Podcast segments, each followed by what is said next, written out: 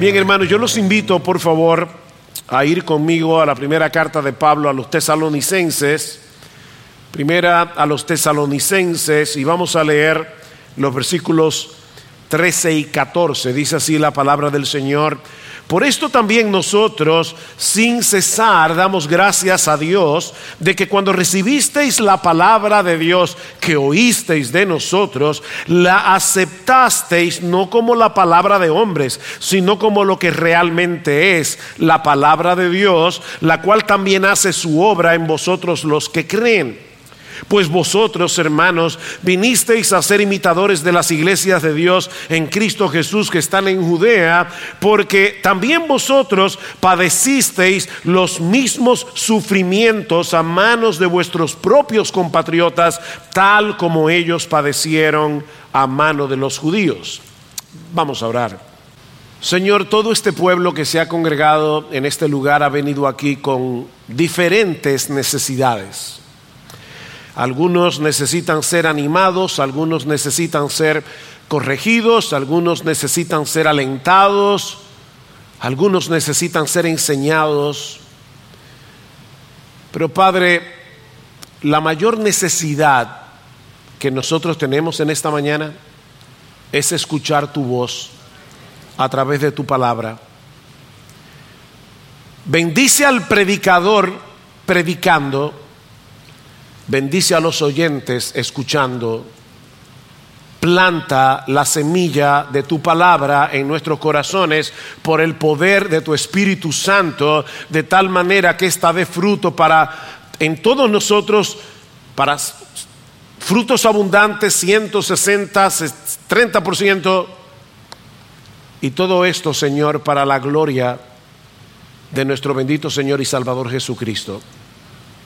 Padre, ven y por encima de la debilidad del predicador, háblale a tu pueblo.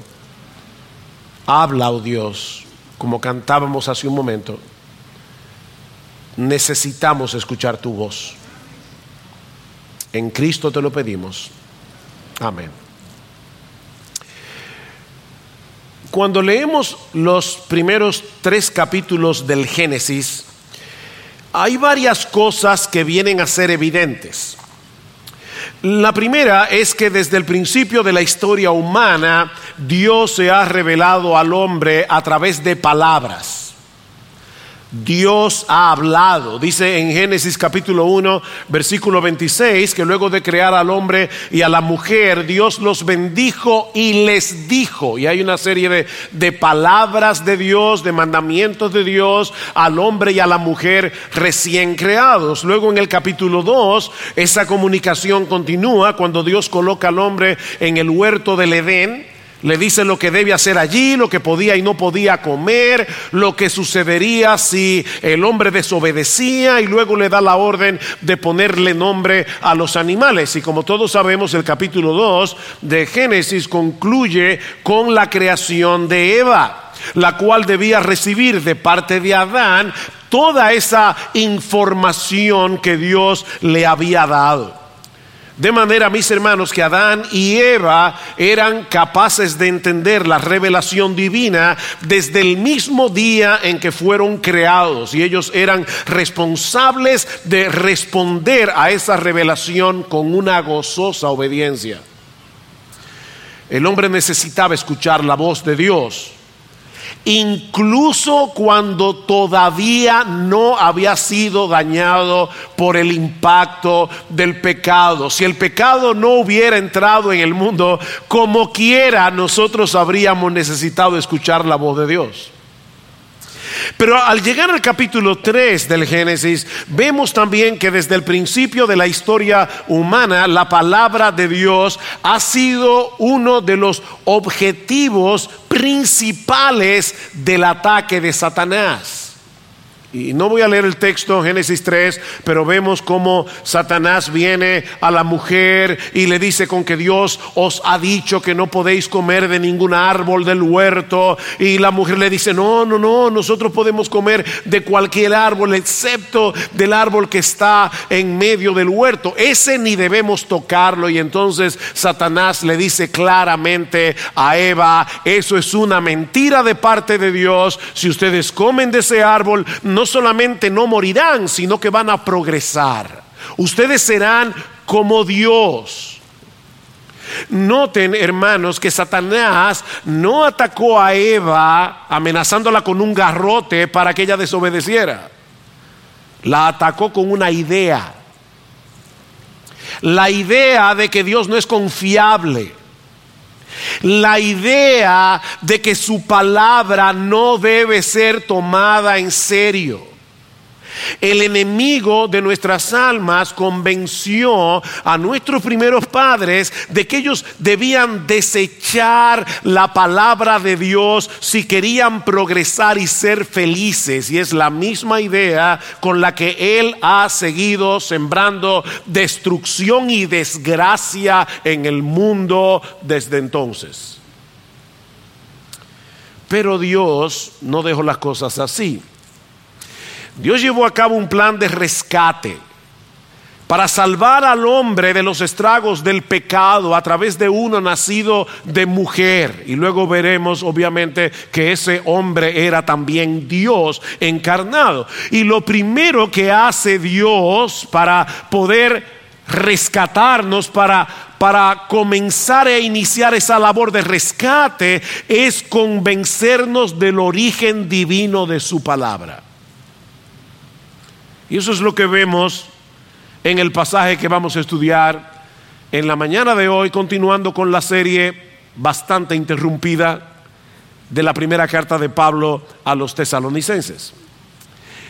Lo primero que hace Dios para rescatarnos, para salvarnos, lo primero que hace es convencernos de que la Biblia es su palabra. Y hay al menos tres grandes lecciones que nosotros podemos extraer de este pasaje que acabamos de leer hace un momento. La primera es que debemos agradecer a Dios de que nos haya convencido por medio de su palabra de que su palabra es su palabra. Yo, sé que esto suena a trabalenguas. Así que déjame repetírtelo otra vez. Lo primero que aprendemos de este pasaje es que los creyentes debemos dar gracias a Dios de que nos haya convencido por medio de su palabra, de que su palabra es su palabra. Vean el texto una vez más. Por esto también nosotros, sin cesar, damos gracias a Dios de que cuando recibisteis la palabra de Dios que oísteis de nosotros, la aceptasteis no como la palabra de hombres, sino como lo que realmente es la palabra de Dios. Mucha de esta gente en Tesalónica provenía de un trasfondo pagano. Ellos, ellos habían sido expuestos a un montón de ideas filosóficas, a un montón de ideas religiosas, muy diversas, muy extraviadas, pero cuando ellos escucharon el Evangelio, Dios obró en ellos para que recibieran el mensaje, no como una religión entre muchas otras, sino más bien como la palabra del único Dios vivo y verdadero. Fue Dios el que hizo eso. Y es por eso que Pablo no le da gracias a los tesalonicenses por haber recibido favorablemente el mensaje de los misioneros. ¿Se dieron cuenta? Pablo le da gracias a Dios Y eso es una constante en las dos cartas que Pablo le escribió a esta iglesia. Noten lo que dice en el capítulo 1, versículo 4. Nosotros sabemos, hermanos amados de Dios, su elección de vosotros. Nosotros sabemos que ustedes fueron elegidos por Dios. ¿Cómo lo sabemos? Pues nuestro evangelio no vino a vosotros solamente en palabras, sino también en poder y en el Espíritu Santo y con plena convicción. El Evangelio obviamente llegó en palabras, nosotros tenemos que predicar el Evangelio con palabras, pero lo que Pablo está diciendo es, yo sé que ustedes fueron elegidos por Dios. Y lo sé porque cuando el Evangelio llegó a vosotros, en medio de toda esa confusión filosófica, en medio de toda esa confusión religiosa, ustedes escucharon la palabra de Dios porque esa palabra vino con poder con el poder del Espíritu Santo. En el capítulo 2, versículo 12, inmediatamente antes de nuestro texto, Pablo dice que él Ah, los exhortaba para que anduvierais como es digno del Dios que os ha llamado a su reino y a su gloria. Dios los llamó. ¿Cómo los llamó? Los llamó por medio de su palabra. ¿Y qué hizo para que ustedes pudieran ser parte de su reino y de su gloria? Dios los convenció por el poder de su Espíritu Santo de que su palabra es su palabra. Capítulo 2 de la segunda carta Versículo 13. Segunda Tesalónica 2:13. Pero nosotros siempre tenemos que dar gracias a quién? A Dios. Eh, me encanta el hecho de que el Evangelio no le da ninguna gloria al hombre.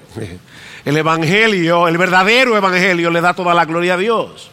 Debemos dar gracias a Dios por vosotros, hermanos, amados por el Señor. ¿Saben por qué? Porque Dios os ha escogido desde el principio para salvación, mediante la santificación por el Espíritu y la fe en la verdad. Y fue para esto que Él os llamó mediante nuestro Evangelio, para que alcancéis la gloria de nuestro Señor Jesucristo. Dios usó su palabra para convencerlos por el poder del Espíritu Santo de que su palabra es su palabra. Déjame hacerte una pregunta, si tú eres creyente. ¿Por qué tú crees que la Biblia es inspirada por Dios? ¿Por qué tú crees que este libro es la palabra de Dios. Obviamente yo estoy asumiendo que si tú eres creyente tú lo crees. La pregunta es ¿por qué? Ahora yo sé que hay muchos argumentos convincentes que demuestran sin lugar a dudas el origen divino de la Biblia, yo lo sé. Estuvimos en una conferencia de apologética esta semana y apologética es defensa de la fe. La Biblia es un libro muy singular. Cuando escucho a una persona decirme, demuéstrame que la Biblia es la palabra de Dios, en mi interior yo siempre pienso, demuéstrame tú que no lo es. Ahora, yo no voy a entrar en todos los argumentos, y son muchos, que pudiéramos dar de por qué la Biblia, seguro, sin lugar a dudas, es la palabra de Dios. No voy a entrar en esos argumentos.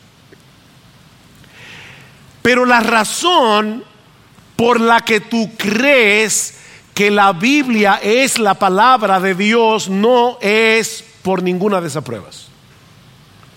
Yo no estoy diciendo que esas pruebas sean inútiles. Yo creo que Dios puede usar esas pruebas para hacerle ver al incrédulo su deshonestidad intelectual, convencerlo de pecado y preparar su corazón para escuchar el Evangelio que es poder de Dios para salvación. O sea, yo no estoy diciendo, olvídate de los argumentos, yo no estoy diciendo eso. Lo que te estoy diciendo, mi hermano, es que tú creíste que la Biblia era la palabra infalible, inspirada, inerrante de Dios, no por argumentos apologéticos.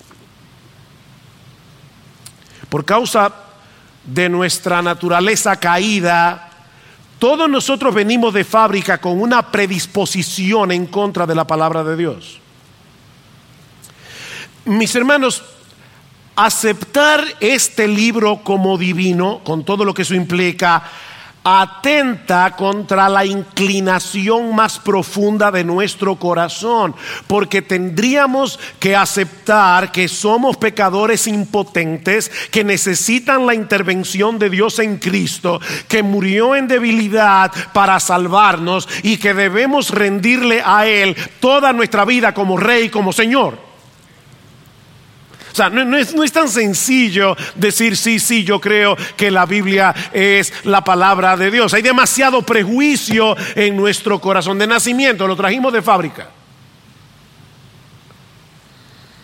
Pablo dice en 1 Corintios capítulo 2, versículo 14, que es imposible, imposible, no es posible que el hombre natural, es decir, el hombre no regenerado, es decir, tal como tú y yo salimos del vientre de nuestra madre, ese hombre natural no percibe las cosas que son del Espíritu de Dios, porque para él son locura y no las puede entender porque se han de discernir espiritualmente. Esta palabra que se traduce en 1 Corintios como percibir, el hombre natural no percibe, significa literalmente aceptar. Y es interesante porque es el mismo verbo que aparece en nuestro texto cuando Pablo le dice a los tesalonicenses, nosotros damos gracias a Dios porque cuando ustedes oyeron la palabra de Dios de nuestra boca, la aceptasteis. Aquí está la palabra. El hombre natural no acepta la palabra de Dios, no la recibe, pero ustedes sí la recibieron. Así que lo que Pablo está diciendo en primera a los Corintios es que los incrédulos no reciben, sino que rechazan la palabra. Y, y debo decir que eso ocurre incluso en el caso de aquellos que profesan ser cristianos y no lo son la, razón por la que hay tantas personas religiosas en el mundo que piensan que creen en Cristo, pero en realidad no creen en Cristo, es porque no aceptan del todo, con todas sus implicaciones, el mensaje de la Biblia. Para el hombre natural, no regenerado, el mensaje de la Biblia, el verdadero mensaje de la Biblia, Pablo dice, es una locura, es una estupidez, es una tontería. Sin la iluminación del Espíritu Santo somos incapaces de entender el alcance del mensaje de la Biblia y mucho menos aceptarlo con gozo, con deleite y con esperanza. Dice un refrán que no hay más ciego que el que no quiere ver. ¿Saben que el incrédulo no es incrédulo porque ha estudiado profundamente la Biblia y ha llegado a la conclusión de que la Biblia no es la palabra de Dios. El incrédulo es incrédulo porque ni siquiera le interesa estudiar este libro. Él no acepta el mensaje de plano. Ya hay un prejuicio. El incrédulo está ciego, dice Pablo, muerto en sus delitos y pecados, en completa oscuridad con respecto a las cosas espirituales, en rebeldía contra Dios. Nosotros podemos entender intelectualmente algunas verdades bíblicas, pero somos incapaces de vernos a nosotros mismos como pecadores que merecen el infierno. Somos incapaces de ver a Cristo no solo como un poderoso y suficiente Salvador, sino como alguien tan deleitoso, tan hermoso, tan glorioso, tan majestuoso que vale la pena dejarlo todo atrás y entregar nuestra vida entera a Él. No podemos, porque no queremos. Es una impotencia culpable. Yo no puedo porque no quiero. Yo no quiero que este reine sobre mí, dice Lucas 19. Ese es el problema. Yo no, yo no quiero que Cristo sea mi Señor. Yo no quiero reconocer que soy impotente para salvarme. Yo quiero, yo quisiera llegar al cielo, muchos religiosos. Yo quiero llegar al cielo, pero por mi buenas obras. Yo quiero, yo quiero contribuir en algo. Yo quiero llevarme algo de gloria en esto.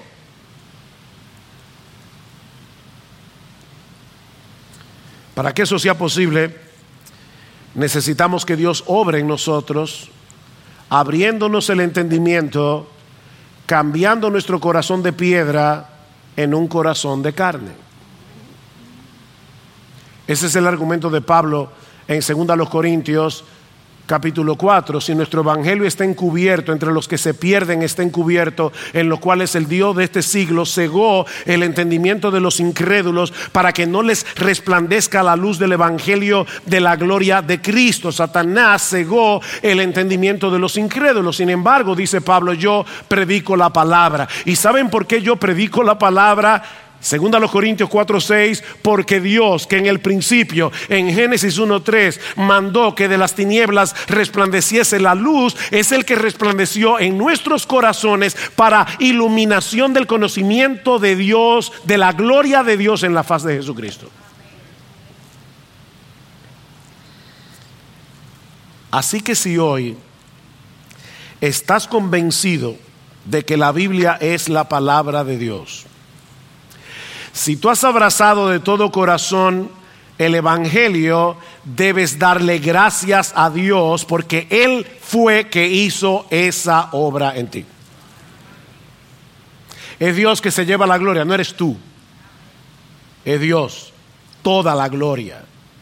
El Espíritu Santo te abrió el entendimiento para que te dieras cuenta de que este libro no puede tener un origen meramente humano, sino que se trata de la inerrante, inspirada, infalible y todo suficiente palabra de Dios.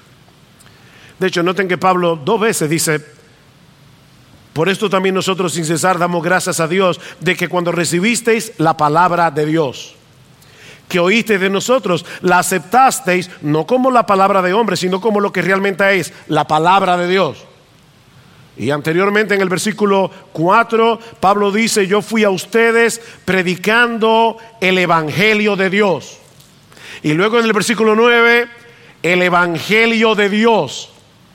¿Ven? No se trata simplemente de que este libro contiene un mensaje acerca de Dios. No, es que este libro es un mensaje de Dios. Es la palabra de Dios. Lo que este libro dice es Dios el que lo dice. Y su opinión con respecto a todas las cosas es absolutamente verdadera porque Dios ve la realidad tal cual es y Él no cambia su forma de pensar. Los juicios de Jehová son verdad, todos justos. Cuando habla de juicio en el Salmo 19 que leyó Miguel, no se refiere al juicio que hace Dios sobre los culpables. Es como cuando tú dices, fulano de tal tiene buen juicio. Es decir, lo que, lo que Él opina son buenas opiniones. Bueno, los juicios de verdad, todo lo que, todo lo que Jehová piensa acerca de todas las cosas es exactamente así. Así que si el mundo dice algo contrario a lo que dice Dios, sea Dios veraz y todo hombre mentiroso. Yo recuerdo cuando fui a una iglesia por primera vez, era un incrédulo, agnóstico, me burlaba de la Biblia, yo recuerdo cuando tenía como 15 años, como yo soy el más pequeño de casa, los amigos de mi hermano, de mis hermanos, yo escuchaba un programa de radio evangélico. Y lo escuchaba para imitar a los predicadores. Y yo no sé si Eri se acuerda de eso, pero a veces sus amigos me decían, Sugel, da tu testimonio. Y yo comenzaba a burlarme de la fe, porque para mí no había una cosa más estúpida que un cristiano, sea de cualquier denominación. Mi mejor amigo junto con Marco Peña me invitaron a una iglesia el sábado en la noche. El lunes comencé a leer la Biblia, dos días después, y el lunes yo estaba absolutamente convencido de que este libro era la palabra de Dios. Yo no tuve que leer ningún argumento, yo no tuve que leer un libro de apologética. Este libro tiene poder. Y el Espíritu Santo usó este libro para convencerme de que este libro es su libro. Eso es lo que hace Dios. Mira, mi hermano, de verdad, sí, sí. Yo quiero producir gratitud en tu corazón.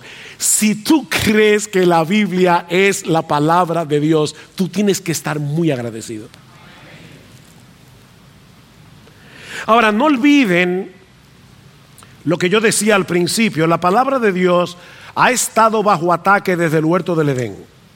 Y, y probablemente hoy más que nunca. Y todos nosotros somos susceptibles de escuchar tantas voces a nuestro alrededor que son contrarias a la voz de Dios, que, por momentos podemos perder de vista el hecho de que este libro es real y efectivamente la palabra de Dios y que desde Génesis hasta Apocalipsis no hay un gramo de error en ninguna de sus páginas.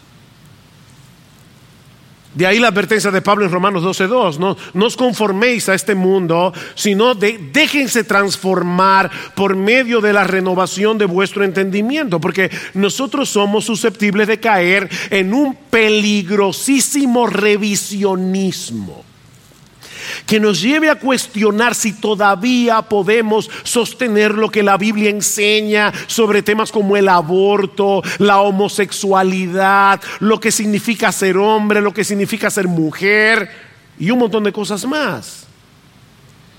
Somos susceptibles, hermanos, de, perder de vista la deleitosa hermosura de la gloria de Cristo y poco a poco comenzar a deslizarnos hacia los ídolos que nosotros desechamos al momento de nuestra conversión. Comenzamos gradualmente, poco a poco, sutilmente, a perder nuestra identidad en Cristo y a abrazar la mundanalidad. Y es por eso que nosotros necesitamos volver a afianzarnos en la convicción de que este libro es la palabra inmutable y veraz del Dios inmutable y veraz. ¿Y saben cómo se fortalece esa convicción? Ah, alguien puede decir, pastor, ¿y cómo yo, cómo yo lucho con eso? ¿Cómo, ¿Cómo yo fortalezco esa convicción?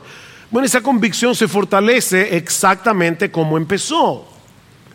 Volviendo a enraizar nuestras vidas en esta palabra, porque Dios usa su palabra para darnos la convicción de que su palabra es su palabra. No lo olviden. Esta palabra es la semilla que produce en nosotros el nuevo nacimiento. Primera de Pedro capítulo 2, versículos 22 y 23. esta palabra es la semilla que produce en nosotros el nuevo nacimiento. Ese cambio de mente, ese cambio de corazón que nos mueve a recibir la palabra de Dios como palabra de Dios. Pero ¿saben qué, hermanos? La misma palabra que engendra el nuevo nacimiento y que nos convence de que la palabra de Dios es la palabra de Dios, es lo que Dios usa para mantenernos en esa convicción. Por eso es que eh, Pedro dice inmediatamente después en el capítulo 2, desechando toda inmundicia y abundancia de malicia, toda hipocresía, desead como niños recién nacidos la leche espiritual no adulterada para que por ella crezcáis para salvación, si es que habéis gustado la benignidad del Señor. La misma palabra que engendró tu vida nueva es la que ahora nutre y fortalece tu nueva vida. ¿Ven? Esa palabra obra en nosotros tanto cuando la leemos en privado como cuando la escuchamos a través de la predicación. Y eso nos lleva a la segunda enseñanza de nuestro texto. Y es que Dios se vale de instrumentos humanos para traernos su palabra y sin embargo sigue siendo su palabra y no un mensaje humano. Otro trabalenguas. Dios se vale de instrumentos humanos para traernos su palabra y aún así sigue siendo su palabra y no un mensaje humano. Vean el texto de nuevo. Por esto también nosotros sin cesar damos gracias a Dios de que cuando recibisteis la palabra de Dios que oísteis de nosotros, la aceptasteis no como la palabra de hombres, sino como lo que realmente es, la palabra de Dios.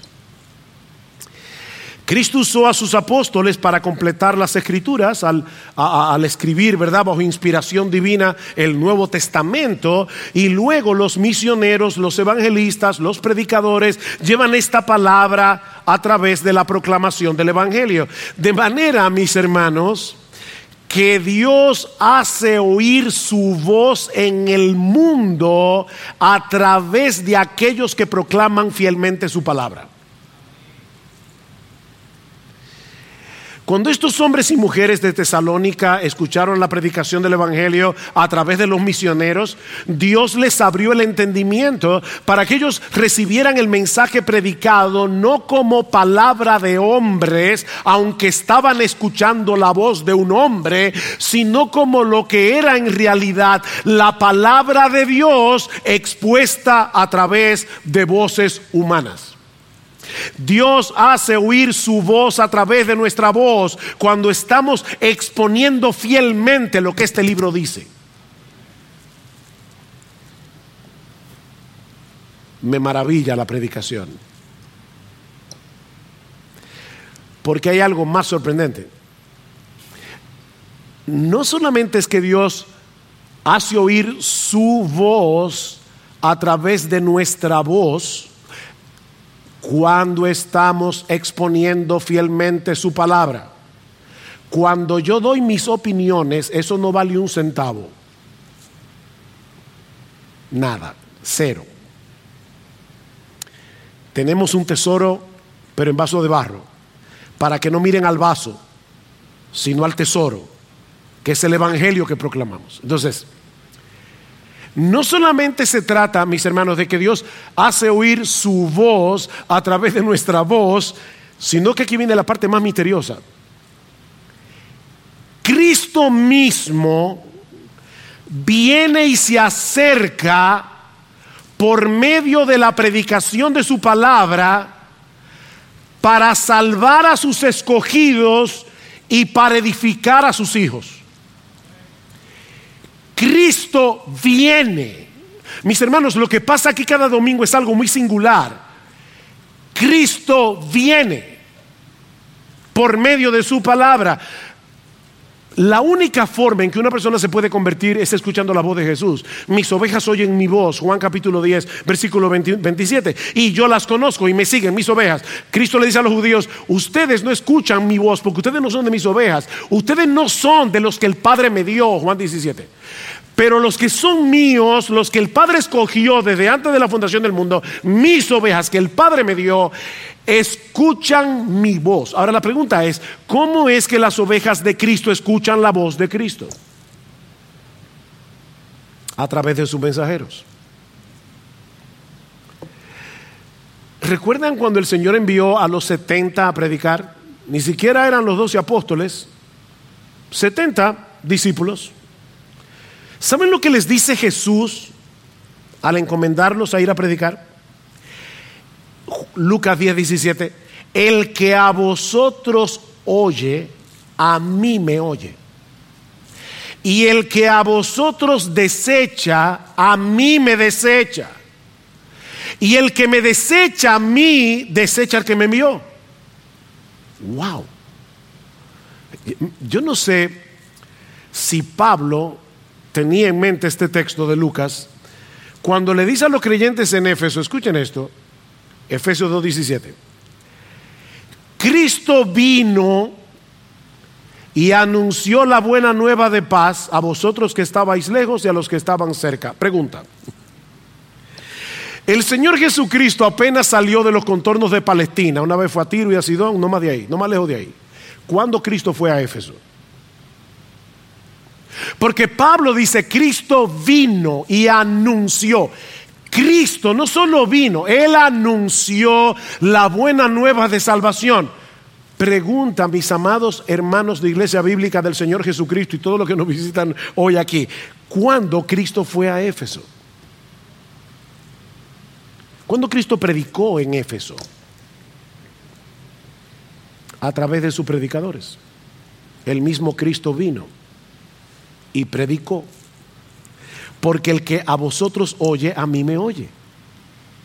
Cristo viene y hace oír su voz a través de voces humanas que proclaman fielmente su palabra. Por eso decía John Stott, y me encanta esta frase, que la predicación brinda pies y voz al Cristo vivo.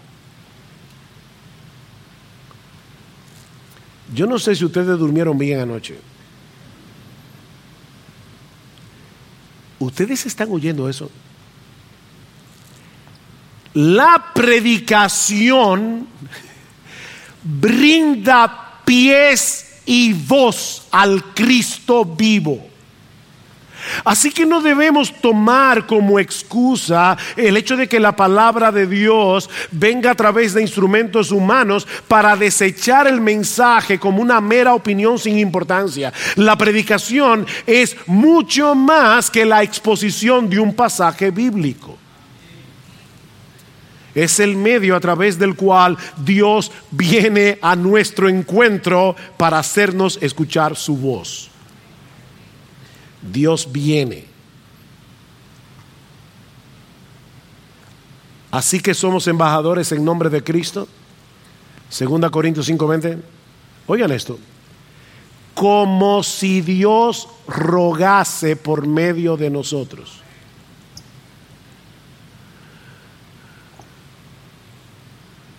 Dios ruega a través de nosotros. Cuando proclamamos su mensaje de paz en Cristo. Eres mi enemigo, vas camino a una condenación eterna, pero hay una puerta de escape. Ven a Cristo, ven, ven, reconcíliate con Dios. Y es Dios el que está rogando.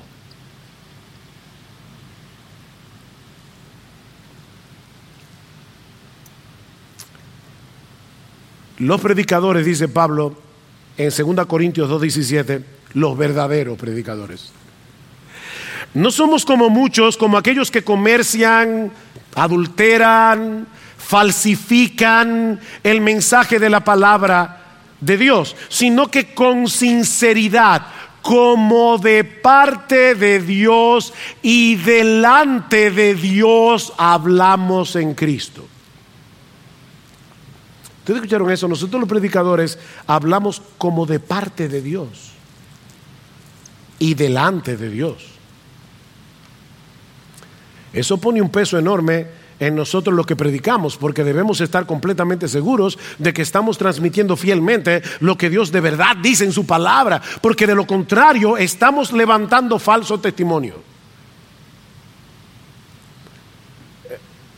A, mí me impacta mucho como predicador pensar en esto. Imagínate que tú acudes a una charla de lo que sea y el orador, de repente, tú, tú estás como medio distraído y de repente el orador dice, como dice fulano de tal, y te cita a ti. El problema es que él está sacando tu frase de contexto y está tergiversando completamente lo que tú dijiste. ¿Cómo tú te sientes? Bueno, déjame decirte algo que, a mí me pone a temblar. alguien me preguntó el otro día, ¿tú todavía te pones nervioso cuando vas a predicar? Y yo le dije, sí me pongo nervioso, pero no por miedo escénico. Me pongo nervioso por la responsabilidad. Porque Dios está sentado aquí y evaluando cada palabra que yo digo y todo el que se para aquí.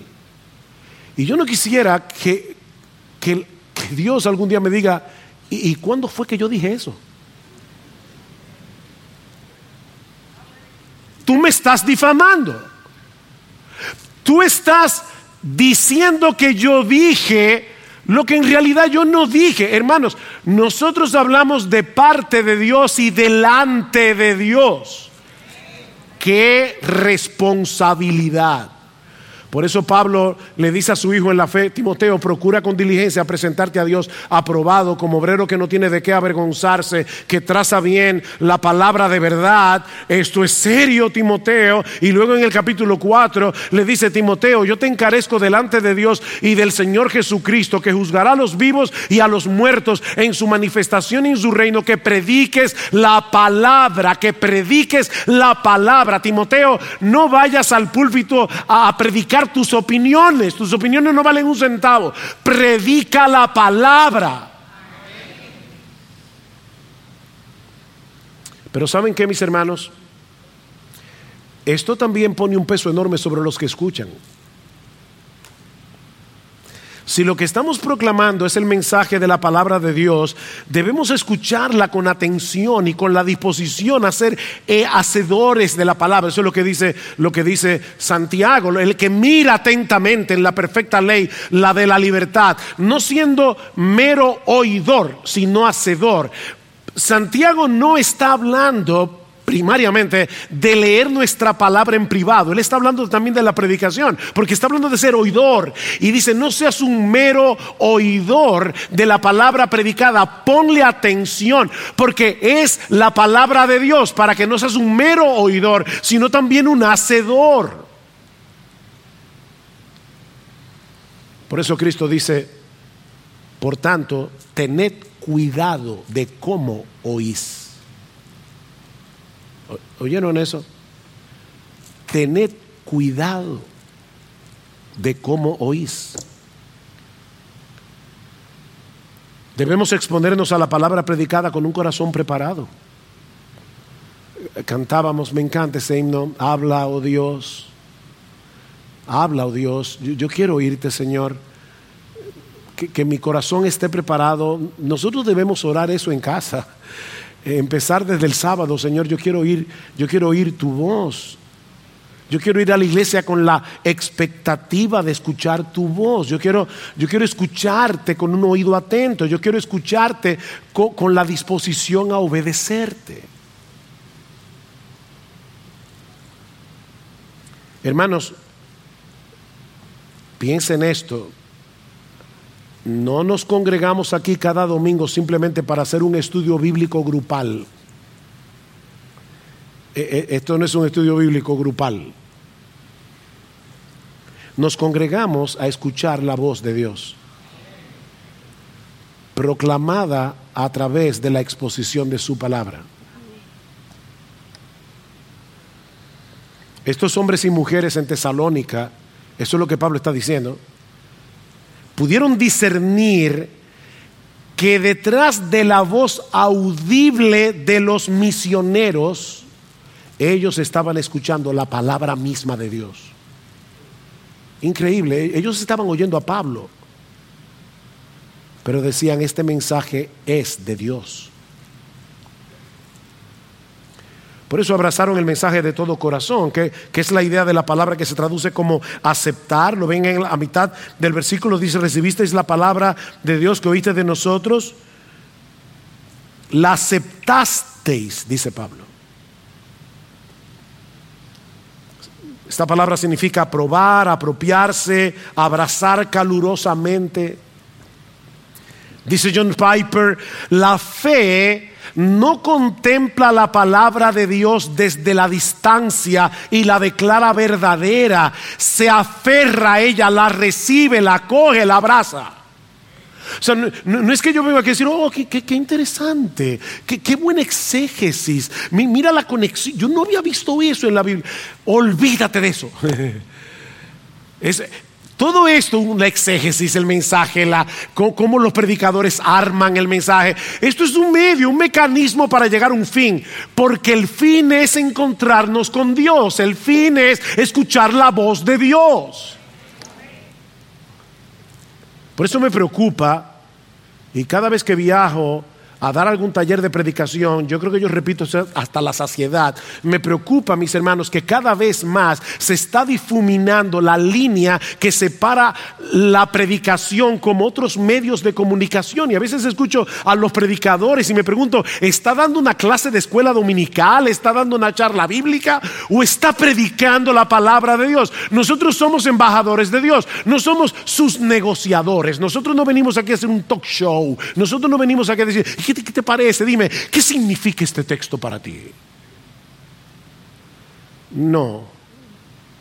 Nosotros venimos aquí, después de haber pasado la semana entera estudiando el texto bíblico, a decir a la congregación, así dice el Señor. Eso es serio.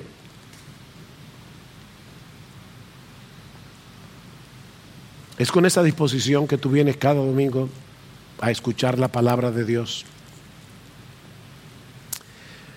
Mejor es para mí la ley de tu boca, uff, que millares de piezas de oro y de plata, dice el salmista.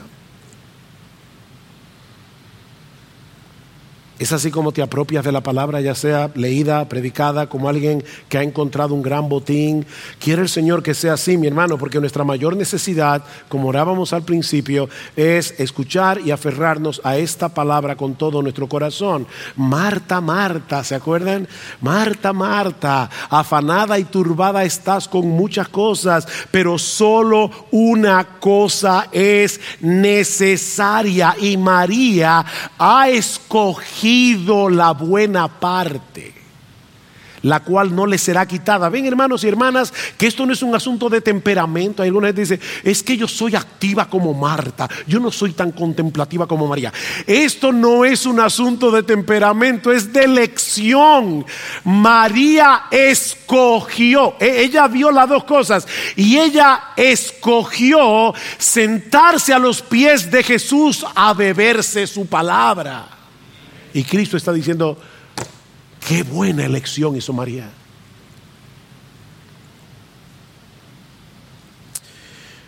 Porque es a través de la palabra de Dios que Dios se acerca a nosotros y obra en nosotros. Y eso nos lleva a la tercera enseñanza de nuestro texto. Voy a tratar de ser breve. Y es que cuando esa palabra predicada es recibida con fe, hace una obra poderosa en los que creen.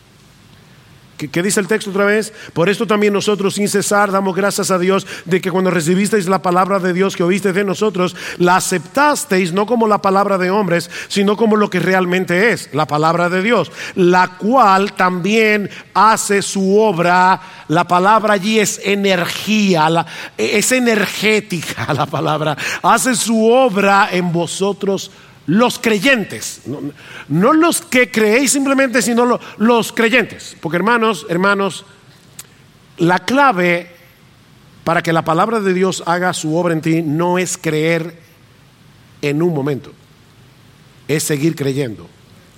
Y seguir creyendo. Y seguir creyendo. Sobre todo cuando las cosas se ponen bien oscuras, porque sigue siendo la palabra de Dios es viva y eficaz la palabra de Dios. Porque es la palabra viva del Dios vivo. Esto no es un museo. De manera que cuando esa palabra penetra en nosotros al recibirla con fe, de inmediato comienza a actuar en nuestro interior. Obviamente nosotros no siempre estamos conscientes de, lo que la palabra está haciendo, pero al ser la palabra de Dios nunca permanece inactiva en nosotros. Y, y aunque yo pudiera pasarme horas detallando todo lo que hace la Biblia en nosotros, permítame enfocarme únicamente en lo que dice el texto. ¿Cuál era la evidencia? De que la palabra de Dios estaba haciendo su obra en Tesalónica, en estos hombres y mujeres de Tesalónica. Bueno, en primer lugar, ya lo dijimos, porque ellos recibieron la palabra de Dios como palabra de Dios y actuaron en consecuencia. Pensemos por un momento en el mensaje que los tesalonicenses escucharon por boca de los misioneros. En, en Hechos 17, Lucas dice que por tres días de reposo Pablo discutió con ellos basándose en las escrituras y explicando y presentando evidencia de que era necesario que el Cristo padeciera y resucitara de los muertos y diciendo, este Jesús a quien yo os anuncio es el Cristo. Ese es el mensaje. Pablo lo resume en el capítulo 1 de la carta como el Evangelio. Muchos gentiles, muchos judíos se convirtieron de los ídolos a Dios para abrazar al Dios vivo y verdadero. Ahora, abrazar el Evangelio de ese modo en ese tiempo no era nada sencillo, porque volverse de los ídolos a Dios era un cambio radical y sumamente problemático para la vida familiar, para la vida comercial, para la vida política, porque se adoraba al César como el único Señor. Renegar de los ídolos era visto como una traición. Era una traición a la familia, era una traición. Yo he predicado a gente que me dice, yo no puedo ahora negar la religión que me enseñó mi mamá. Es, como una, hay un asunto de tradición aquí. Pero en este tiempo era peor. Imagínense cuando los domingos se reunió la familia, ahora vamos a hacer un asado aquí, vamos, vengo de Argentina, vamos a hacer una comida y vamos a adorar a Zeus. Ah, yo, yo no puedo ir ni mi familia tampoco porque nosotros nos volvimos de los ídolos a Dios. Ven, eh, es una traición a la familia. Era una, traición al poder del César. De hecho, una de las acusaciones que hicieron los judíos contra Pablo y su equipo misionero cuando estaban en Tesalónica es que ellos estaban actuando en contra de los decretos del César, diciendo que hay otro rey que se llama Jesús. O sea, esto era políticamente peligroso, como lo es en el día de hoy. Decir que tú eres cristiano, decir que tú no crees en la ideología de género, decir que tú no crees en el aborto, decir eh, eh, eh, se está convirtiendo en un problema. Bueno, para esta gente era peor. Pero la palabra de Dios obró de tal manera en los tesalonicenses que ellos estuvieron dispuestos a pagar un alto precio en términos de sufrimiento, de rechazo, de persecución. Porque la palabra de Dios obró en ellos no solamente el recibir la palabra como la palabra, sino el sufrir con gozo. ¿Cómo sabemos que la palabra de Dios estaba obrando en los tesalonicenses? Porque ellos habían aprendido a sufrir con gozo. ¿Qué dice el versículo 14? Yo no voy a entrar a estudiar ese texto ahora, lo estoy citando simplemente para que vean el problema. Pues vosotros, hermanos, vinisteis a ser imitadores de las iglesias de Dios en Cristo Jesús que están en Judea, porque también vosotros padecisteis los mismos sufrimientos. Y en el capítulo 1, versículo 6, dice, vosotros vinisteis a ser imitadores de nosotros y del Señor, habiendo recibido la palabra en medio de mucha tribulación con gozo del Espíritu Santo.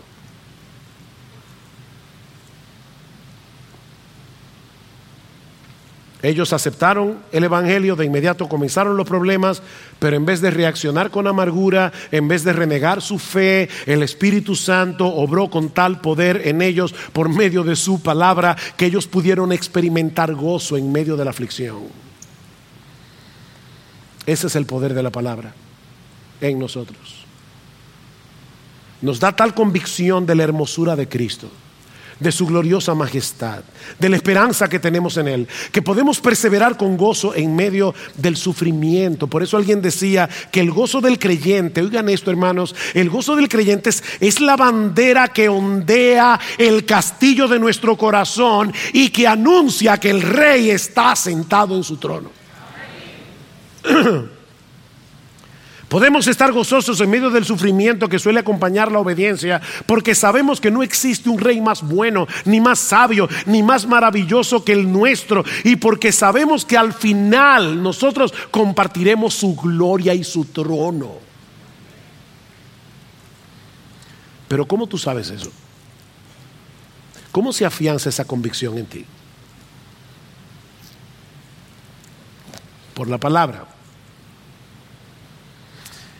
Hermanos, es la única manera de traer cordura al corazón cuando tú estás en medio de una profunda aflicción. Postrada está mi alma en el polvo, dice el salmista, vivifícame conforme a tu palabra. De tristeza llora mi alma, fortaléceme conforme a tu palabra. Acuérdate de la palabra dada a tu siervo en la cual me has hecho esperar. Este es mi consuelo en la aflicción, que tu palabra me ha vivificado. Aunque he llegado a ser como odre al humo, estoy tiznado, negro, seco, no me olvido de tus estatutos. A través de su palabra el Espíritu Santo fortalece nuestra fe. Cuando estamos en medio de la aflicción, no nos deja olvidar cuán glorioso es Cristo. Y que Él gobierna desde su trono como el soberano absoluto del universo, haciendo que todas las cosas contribuyan para su gloria y para nuestro bien. Es por medio de su palabra que el Espíritu Santo trae cordura a nuestro corazón, sobre todo cuando estamos sumergidos en un mar de confusión, en un mar de aflicción. Oh, mi hermano, recibe esta palabra. Cuando la leas privadamente, cuando la escuches públicamente, recíbela con fe, creyendo que ella es lo que es. La infalible, inerrante, inspirada y todo suficiente palabra de Dios. Que el Dios de esperanza, hermanos Vive CJ y todos los que nos visitan hoy, que el Dios de esperanza os llene de todo gozo y paz en el creer, para que abundéis en esperanza por el poder del Espíritu Santo.